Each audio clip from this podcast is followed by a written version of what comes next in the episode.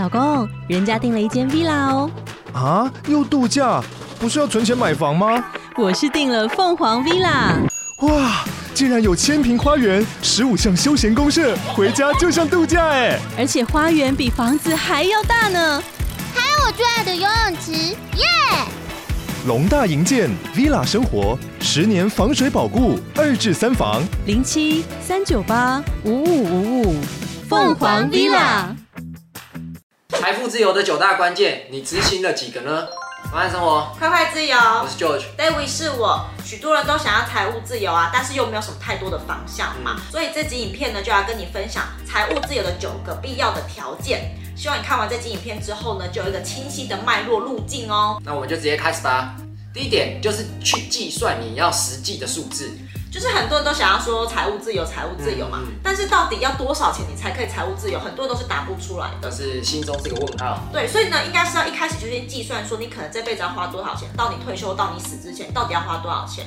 你心中一个具体的数字之后，你才会朝这个目标去迈进嘛。不然你永远都只是想说我要财务自由，但是你又不知道到底要怎么样才可以让你做到这件事情。真的呢，有人觉得说三千万就够了，有人觉得要一亿，其实这数字差蛮多的嘞。嗯，那如果你想要计算你的一生到底要花多少钱，或者是制定你的财务目标的话呢，下方的资讯栏有一个财务表格，可以协助你完成这件事情哦。再来第二点，你要有一个执行计划。就是你第一点已经知道你到底要多少钱才可以财务自由了嘛，所以你现在要做的事情就是去规划一个你可以实际达到的计划。比如说你到底还要再增加收入多少钱呐、啊，或者说你的投资组合要赚帮你赚多少钱，你才可以完成你的目标这样子。所以呢，一定要有计划，因为如果你没有计划的话，你就很像一个无头苍蝇，就到处飘，然后也不知道怎么样才可以完成目标这样。真的，在第三点就是要分配你的预算。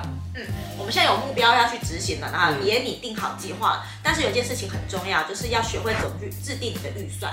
比如说呢，你一年可以花多少钱去买衣服，一年可以花多少钱去玩等等之类的，你都要先规划好，这样子才不会有一种就是你今天突然很想玩乐的时候呢，就花大笔的钱去玩乐，就牺牲掉你原本可以拿去做投资啊，可以让你提早退休的那一笔钱。所以制定预算是一件很重要的事情，才不会过度的浪费本来可以好好拿去投资的那些钱哦。不能过度花费嘛，是不是？对，就是你要心里要一把尺，你才知道说，哎、嗯，每一笔钱我可以花多少，你才可以把钱真的是用在正确跟适合的地方。再来第四点很重要哦，就是你要去学习财商知识，这个超重要的。虽然我觉得现在财商知识的风气已经越来越盛行了，也很多人愿意去学习。那学习财商知识呢，就是要不断的持续累积跟进步的，就是要不断的学习啦，就是不要太排斥各种投资商品啊，或者是投资知识的学习，要保持一个空杯的心态，你才可以不断的进步。学无止境啊，活到老学到老。那第五点。减少花费，对这个呢，就是有一点小小痛苦，可是呢，又可以带来大大效益的事情。嗯，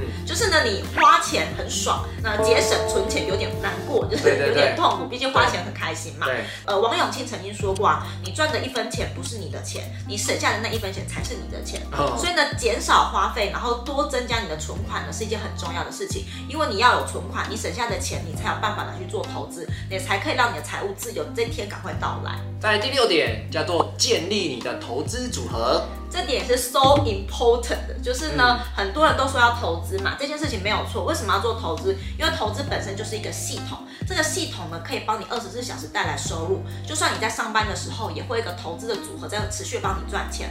所以你当下呢，不只是领到薪水的工资，而且还有是你的投资所为你带来的收入。所以有一个投资组合在帮你赚钱呢，也是可以帮你达到财务自由的一个非常重要的元素之一哦。早一点去开始做你的投资啊，反正投资就是越早越好。好吗？嗯，不要说等到了老了要退休了才投资，那就会真的会有点来不及了啦。所以有一句话叫做“投资要尽早，你就不怕老”。有这句话？没有，我自己编的。哦，在第七点，增加赚钱的速度。对，这件事情也是 so important。到底有多少 so important 的事情？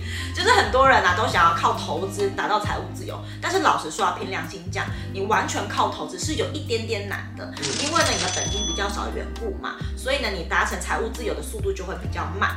所以呢我们就必须去增加我们赚钱的速度，不管是呢呃跳槽增加薪水，或者是说呢兼另外一份工作，或者是斜杠啊创业这些都好，尽量的去增加你的本金，你才可以增加你财务自由的速度哦。这个增加本金这方面，我们好像在其他影片有讲过嘛，嗯，就是说你要尽量去增加你的本金。你想象一下哦，一百万的一趴跟一万的一百趴，其实这两个之间是非常非常大的差别的。嗯，所以本金真的很重要。嗯，第八点就是要有良好的心态，相信自己有办法财务自由，你才有办法财务自由。就很多人是压根子心里都觉得自己没办法做到这件事情。这个是潜意识觉得自己没有办法有钱嘛？是对，就是潜意识，还有你说出来的话都会影响到你的大脑，所以你必须先相信你真的是有一天可以财务自由的，你才会有这一天。不然呢，你就是瞎忙，然后呢开始去学很多投资，然后去赚很多钱，但是你压根子你的信念没有这件事情，没有财务自由这件事情的话，你就是不可能做得到。我觉得这很重要，就是你不能自己心里讲说，哦，这个东西我买不起，或者说，哦，那是有钱人才能做的是。其实你这样想的话，代表说你不是有钱人。对，嗯，所以信念真的也是财务自由一个非常重要的元素。嗯，好，再来就是最后一点，第九点呢、啊，就是我们要找到一个好的环境。对啊，就是环境，真是超级无敌重要的。嗯、你在什么样的环境呢，就会造就你是什么样的人。没错。所以有个理论叫做五人平均理论嘛，就是你的财富是你最亲近的五个朋友之间的平均值。嗯、所以当你今天想要财务自由，赚很多钱，变成是有很多资产的人的话，你的身边的朋友就要慎选了。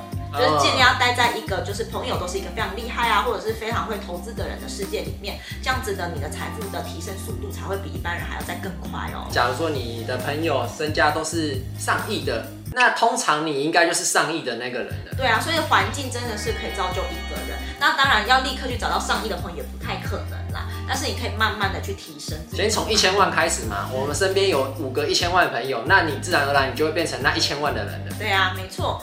所以这九点呢，我们个人都觉得是在财务自由实践的路上真的非常重要的九个必要的元素。那我们现在想要问看看你呀、啊，听完这九点之后，你现在目前已经完成了几个？你在下方帮我留言，你已经完成了这几个数字哦。那如果你喜欢今天影片的话，帮我们按个喜欢。那我们就下次见喽，拜拜。拜拜。